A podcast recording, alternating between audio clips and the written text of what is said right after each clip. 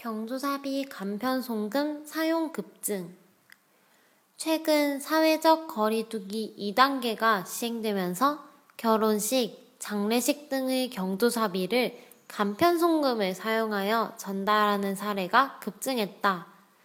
직접적인 참석이 어려워지면서 축하하거나 슬퍼하는 마음을 표현하기 위해 이와 같은 방법을 선택한 것이다.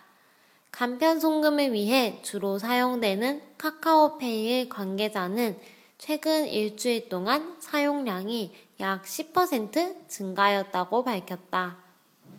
韩语资讯尽在韩知。